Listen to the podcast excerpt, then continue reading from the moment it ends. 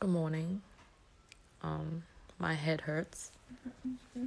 You have to say hi. Hi. Yeah, well, Raymond is doing something interesting in the toilet. Oh, is it? I don't know. I was gonna say happy birthday to her.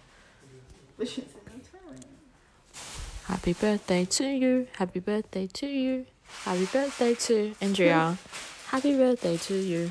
I love how serious it Yay. was actually my best night.